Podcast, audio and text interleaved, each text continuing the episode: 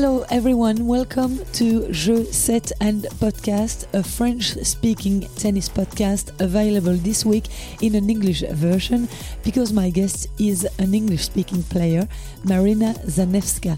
I'm bringing you a special edition devoted to her because she has just announced that she will be retiring from tennis after the US Open.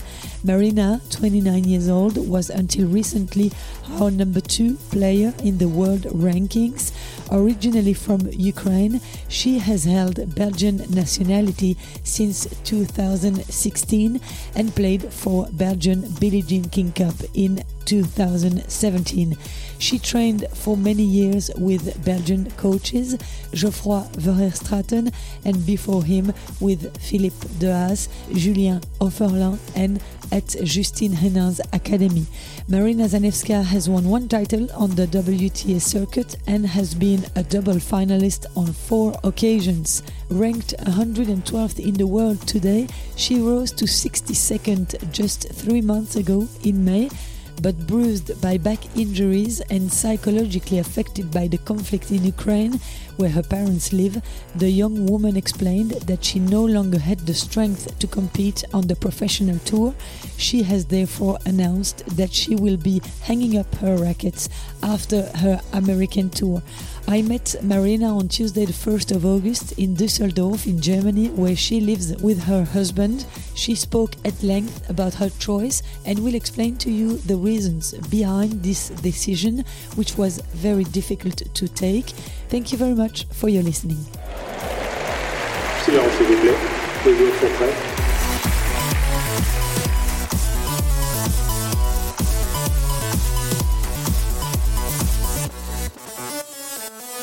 Thank you very much, Marina, for welcoming me in Düsseldorf, where you live, uh, in your apartment. You had something very important to announce, and you uh, trusted me and my podcast uh, to do it. I thank you very much for that.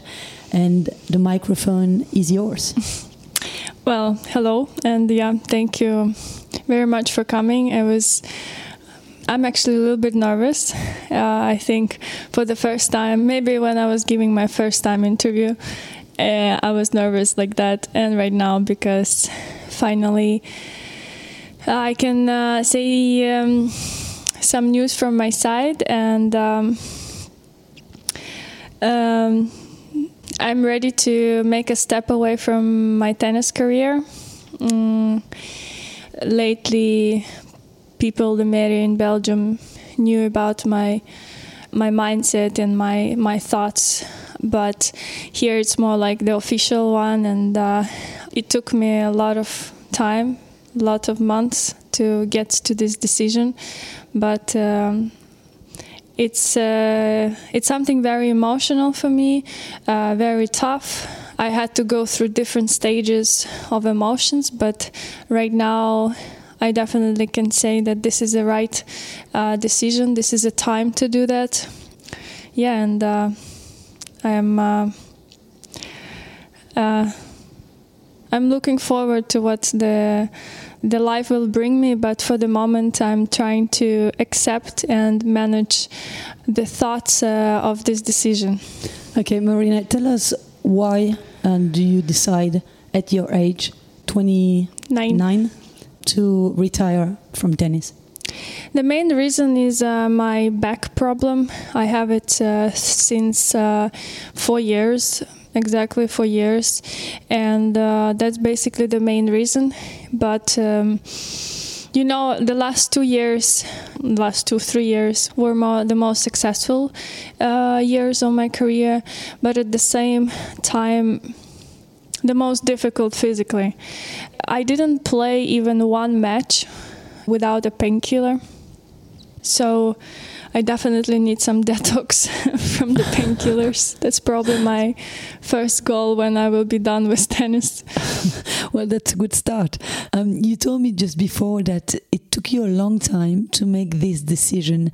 At what moment did the idea of retiring come into your head? Um, the first, basically, alarm was uh, last year in October when I came to my coach. I told him I'm not sure how long I can do that. Can I finish the season? Will I play next year?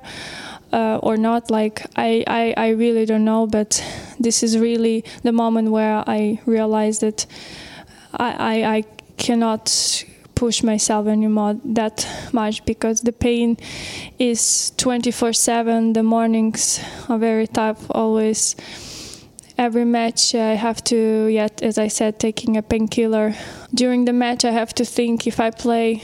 So i'm taking a painkiller before the match and then if i see that i'm going into three sets sometimes i have to prevent and think about it and say okay i need to take another painkiller to make sure i can finish the third set and it was i was accepting it. I was fine with that. I knew that it's a part of my job and this is how it is. On side of that of course i was always trying to find the solutions with different doctors with different methods um, what make you suffer exactly?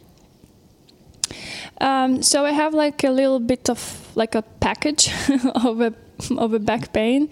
Um, i have a, uh, a protrusion of um, of L5S1, and uh, mm, the scoliosis certain of scoliosis the back is like the spine is too straight so then it's it's putting a lot of pressure on my lower back. And the sacrum which is a bit on the wrong spot okay. shifting a bit. And um, that's like a, as I said a mix a package of all my problems. So the biomechanic is a little bit broken. So that's um, um, it doesn't maybe sound like like one huge problem. Like I still can live my life, thankfully, but for being on the top level day after day, uh, it's it's became more and more difficult. Okay, so that's at that time that it all really started. Yeah, like uh, coming back to the what I've said when I last year I came to the coach and I started to talk about it. Mm-hmm. I was also emotionally very tired with a war in Ukraine and just being all year on tour. Like it's already very exhausting. Yeah. And then on top of it with my back pain and I, I was a bit like overwhelmed and I told him, okay, I'm gonna finish the season, which I actually did very, very good, finishing with a title, mm, making sure that I stay in top 100 starting the Australia Open main draw. So it's like exciting to restart the new year. But I said, okay, I will take a good rest, holidays, and then I will restart the preseason. Uh, and we did a much different preparation. Usually, the preseason for tennis players is very heavy and hard. We practice like we're dying during those weeks to be ready for a new season. But for me, we decided that we're gonna do completely different. In the six weeks, I didn't play tennis at all almost. I played 10 hours in total, 8 or 10 hours. It's like nothing for mm. for a pro player to to prepare for next season, but I accepted. I said my priority is to try to put my back in one piece and make it better. So we were doing a lot of treatments with uh, with a certain of stretching and day by day I was putting the work into it. Before going to sleep every night, I was playing tennis in my head. I was visualizing myself, how I'm competing, how I'm practicing, how I'm playing. So I believe really a lot in the power of visualization. Mm-hmm. And this is what helped me a lot also to stay in a good touch with tennis. So when I restarted my season, I was feeling like I didn't miss a day of tennis. So mm-hmm. it was like very helpful tool. And so And you played well at the beginning played, of the season? I played very well and then I started to go I started to play uh, in Australia and I did the most important what was the biggest success is that I actually played 2 weeks without pain. And that was for me was like a very big light in the dark tunnel that I got. You know, I hope that oh, it's going to, it's going to work. It's mm. I don't feel pain. Like means the what I was doing it helps. But then I came back. I came back to Europe. I played in a tournament in Lyon, one of the good tournament I've played, like being in semi-final, beating lots of good players, and physically I had the big matches. So I was like in a good shape and in the end of the tournament, I started to feel like slowly more pain and more pain. And then i after lyon i went to doha dubai. And this is where it started to be even worse. And the pain c- came back completely uh, to me. I had to retire from the match because i couldn't handle the match without painkiller. I took it very strong one more than usual and i was feeling very dizzy and sick. So it was like side effects of it. So then i realized that even painkillers like i have to be careful. I'm helping on from other side to hide the pain but i'm killing myself from other side you Yeah. know?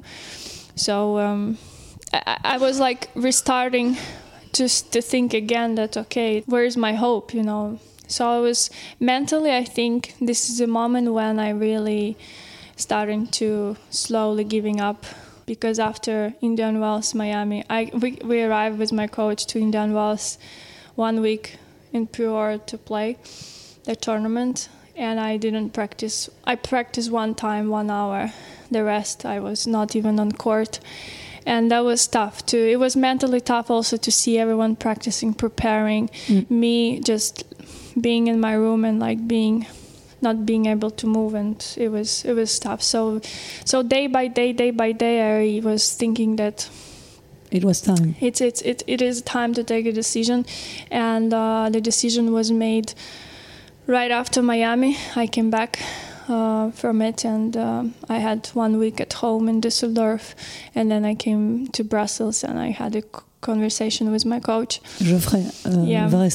I would love, yes, and I would love uh, to also to apologize uh, in front of the media who were asking me, you know, questions about so what is your plan, how are you seeing it. But mm in that moment, I already knew the answer, but I was just not ready to share it because I needed a time to digest this decision. And the first two months after it was was I don't know. I think I was crying the the ocean of tears. So um, yeah, I had to go through like certain understanding, you know, emotions and understanding that this is a right decision.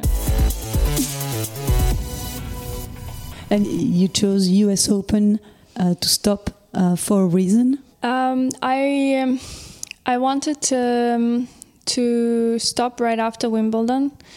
I thought I will not getting into main draw of US Open. I was not checking with the points ranking. For me, in that point, it was not important anymore.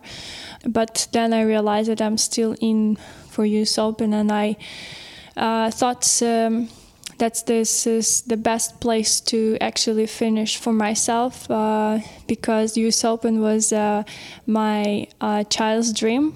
Uh, I've been dreaming about this tournament being to, to play there one day and and I think this is quite symbolic to, to finish there. Mm. I saw you at the French Open against Yulia Putintseva, um, a great match. And then we saw all the emotions when you left the court. You were already saying goodbye to Roland Garros, and that's why you had so much emotion. Yes, I knew that I'm leaving that court and uh, not going to come back there. Uh, so it was very emotional. I will tell you, even before the match in the gym, I was uh, talking to my coach, and he gave me a speech and uh, to prepare for the match, and he showed me uh, a little picture of uh, mini me when I just started tennis. And from that moment, I started to cry, and he was crying. So we were crying together just before going on court. Can you imagine my my mental statement? So in the end, yeah, a whole match was different. And then I remember I had when I had the match point down, and I started already to cry. And he, my coach, was uh, screaming to me, "Not now, not now!" Like that. That's not the end yet. But I, I couldn't deal with that. I knew, like, I was preparing. That's the last point here. And um, when I was leaving the court, it was actually one of the best matches I've ever had concerning the atmosphere because everyone were for me and everyone like singing the song for me and c- screaming my name and when i was leaving a court i was living with such atmosphere and m- all my team my friends my family everyone were crying i was crying oh, what what are- what are they like? I think this is how I'm gonna remember my career, and honestly, doesn't matter how US Open will go. I think uh, all emotions I left in Roland Garros where that was probably the the real truth goodbye. And you decided to separate uh, from Geoffroy uh, a, a little bit after that uh, and not go until the end um, with him, like until US Open. That was a choice Um, right after um, Miami, when we talked, in March. I, yeah, in, it was in March, and I told him, okay, um, this is the decision.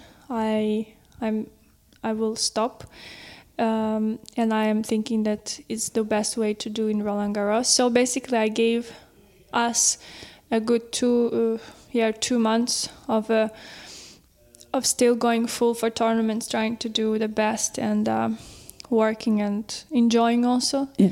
and uh, then in um, Roland Garros, it's you know it's it's a slam close to Belgium, which is like I don't know something. It was like it was like something special Mm. about it, and he was also good. And I wanted you know to stay uh, honest with him, and uh, because without him, I would never reach those goals Mhm. which I did, and where I am. You know, it's not that I reached. Uh, my dreams, but it was we reached my dreams actually. Yeah. And so for me, it was very important that we finish um, correct Yeah. as as a as a team, Yeah. as a coach and a player, Mm. because after we're very good friends. Yeah, I suppose. And what is um, the um, hardest in making that decision? Um, the hardest for me it's to to handle the the side of emotions because I was taking the decision with my brain and I know it's a right because I can't anymore give to tennis what what it requires to be on the top level, you know, to, to compete Mhm. and to be one of the the best one. But um, with my heart, it's tough. My heart is crying because I've gave uh, to tennis um 23 years of my life, and uh, yeah, it's uh, it's it's my whole life. It's it's it's it's all the all the memories starting to coming out. Mm. How I started, where I came from, what I've been going through, how many times I was close to give up, and then I did, and I got up, and I kept on fighting and believing that I still can do it. Then achieving the goals in the end, and then like all these journeys, it's difficult to let it go. Mm. Mm, so Especially at a time where you are at your best. yeah, you are right because the last three years been the best, and I believe that I can do more.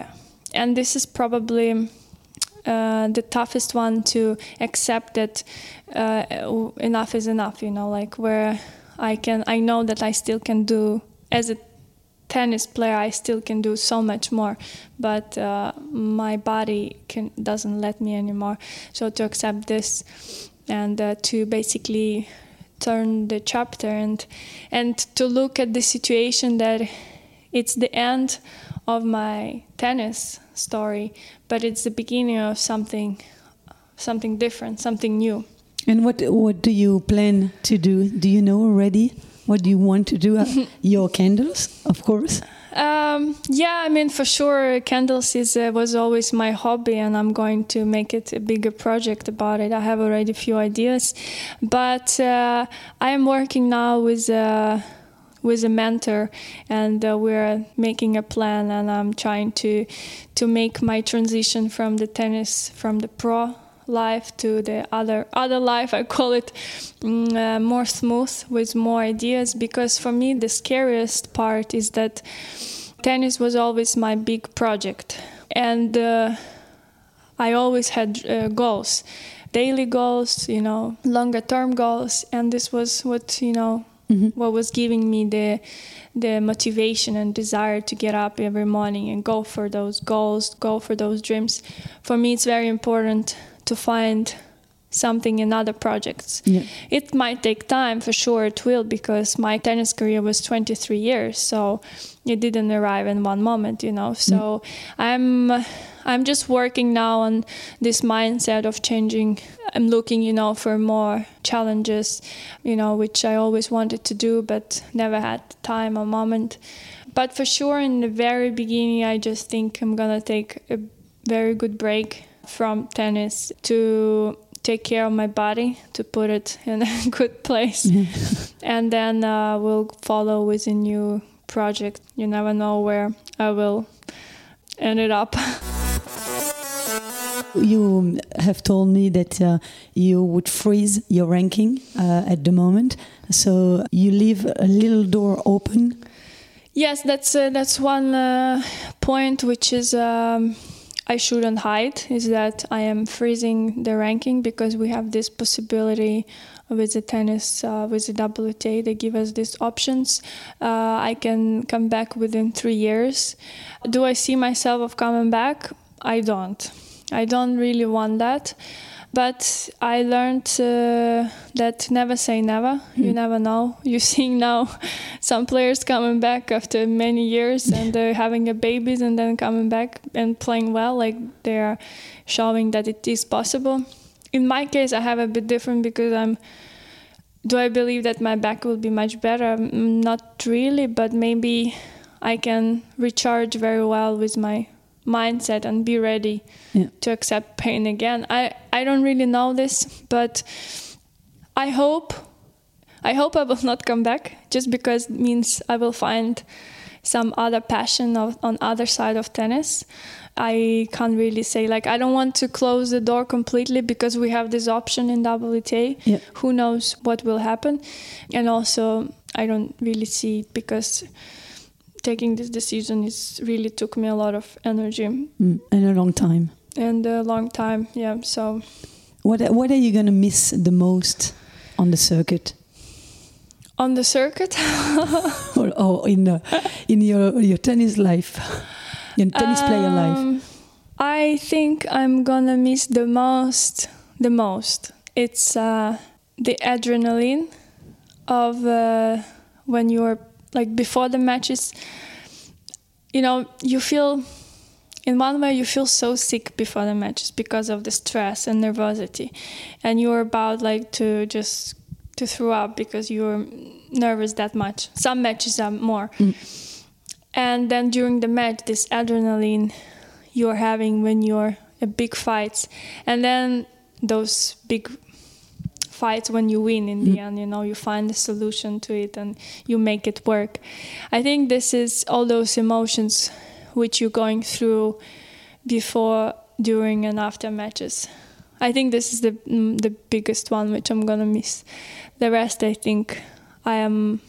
I have already a complete life. I have lots of ideas, projects. I have family, friends. Like I've learned that um, tennis is just a part of our life, Yeah. and there is much more Mm. behind the tennis. And so this much more is my family and my my myself as a as a marina, as a girl, as a personality which can uh, develop in different directions. So I'm sure I will fill my life with with other other important things. And maybe yourself grow your family. For sure, that's uh, one of my um, dreams to have my. I mean, I already have my family, my my husband. That's a good start, right? so yeah, we're gonna see. Maybe another uh, baby Marina will be on tour in 20 years. You were talking about your project after. You wouldn't want to maybe pursue in tennis anyway, like coach, mental coach, I don't know, uh, commentator. um, I never say never. Do I see myself in tennis? For the moment, I would say no. But at the same time, I know this world very well and I have a big experience, and I'm sure, I truly believe that I can share this experience. I really like the psychology because that's what I've learned a lot on my own self that the mental strength is everything and I believe that the young generation, especially, don't put enough of effort and mm. attention to it. So I would love to share this if one day I will have any opportunities or something, but that just for now it just talks and ideas and, and yeah. uh, what, what if? Yeah we'll see. How have your family reacted to that decision? Because they did everything for you to become a champion. I suppose that it was hard for them to hear you say that you wanted to quit. Yes for them it was um, in one way it was like cute because my mom told me, "Oh, finally! So finally I can become grandmother." and I'm like, "Okay, well." But then when it was, it took a little bit of time. So yeah, for them it was like a little bit emotional as well.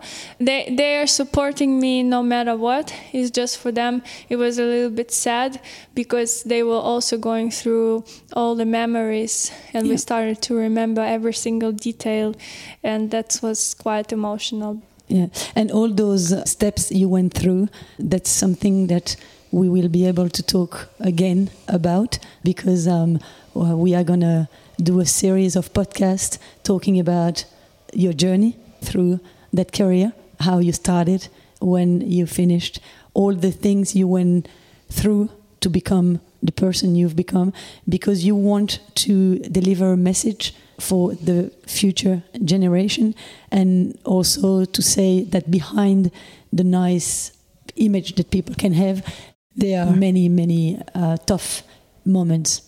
Yeah i'm actually definitely looking forward to share this story with you to to the world. Maybe i'm not a, a grand slam champion but i still have a big story behind behind me. I came from the family who didn't have money uh, for such a sport.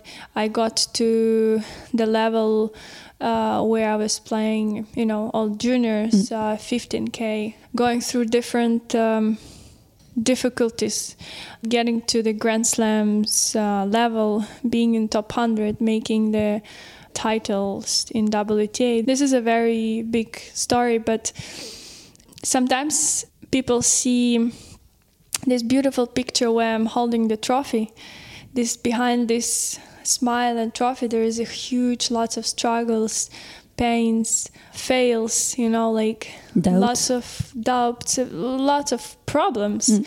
and the people usually hiding it. And I feel like I was, I did hide it too because we say always that to show our weakness mm. is not right. You mm. know, but I believe without those weakness, we will never become strong and better.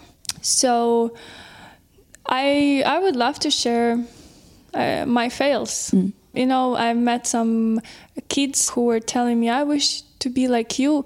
You're so like perfect." This image of that that everything is easy.